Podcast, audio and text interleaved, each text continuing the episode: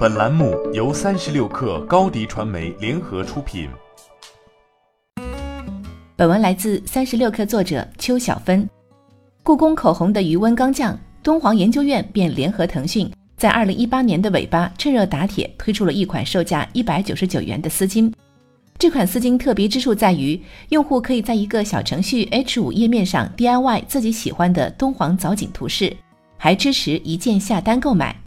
故宫口红大火背后的逻辑是，首先是回应了大众对于故宫出口红周边的呼声极高，另一方面在于口红本身是使用频率高、带有网红属性的单品，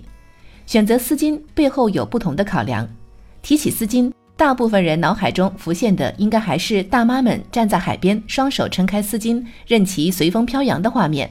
口红老少咸宜，丝巾则相对更具有成熟的气息。也和敦煌一直以来的气质更契合。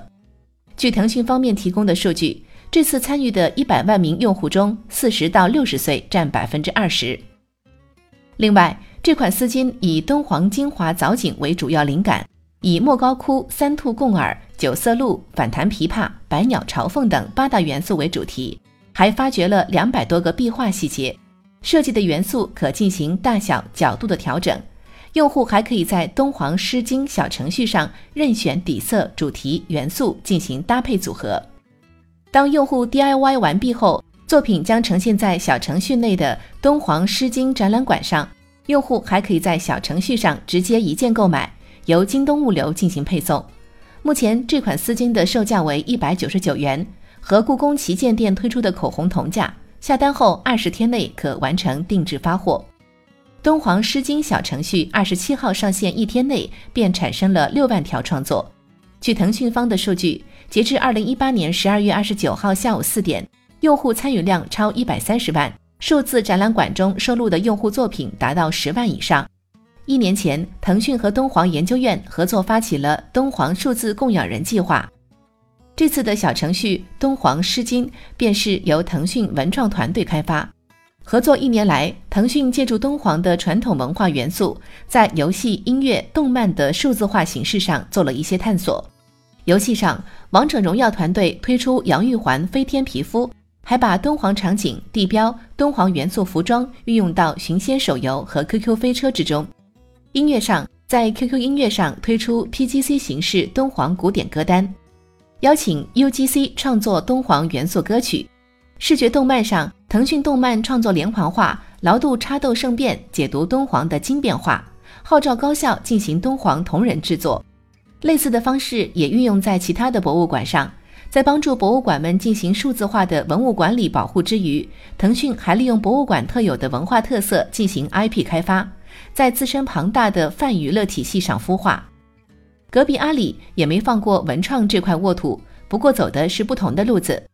二零一八年，阿里马不停蹄将故宫博物院、国家博物院、大英博物馆、陕西历史博物馆、苏州博物馆等大馆搬上天猫旗舰店。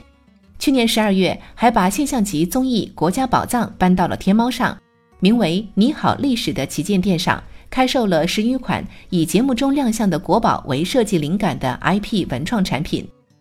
阿里文创在于卖货，因为文创产品确实很赚钱。故宫一年的文创收入便达到了十亿，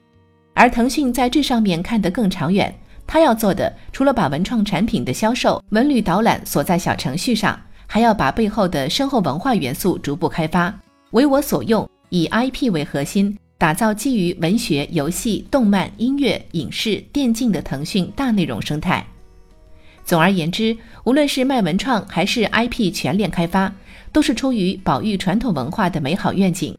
只有传统文化的火种以年轻人喜欢的形存在，传统化保护才能突去中心化，突破专业学术的圈层，走到更多人身边去。欢迎添加克星电台微信号，微信搜索“克星电台”的全拼，加入我们的社群，一起交流成长。高迪传媒，我们制造影响力。商务合作，请关注公众号“高迪传媒”。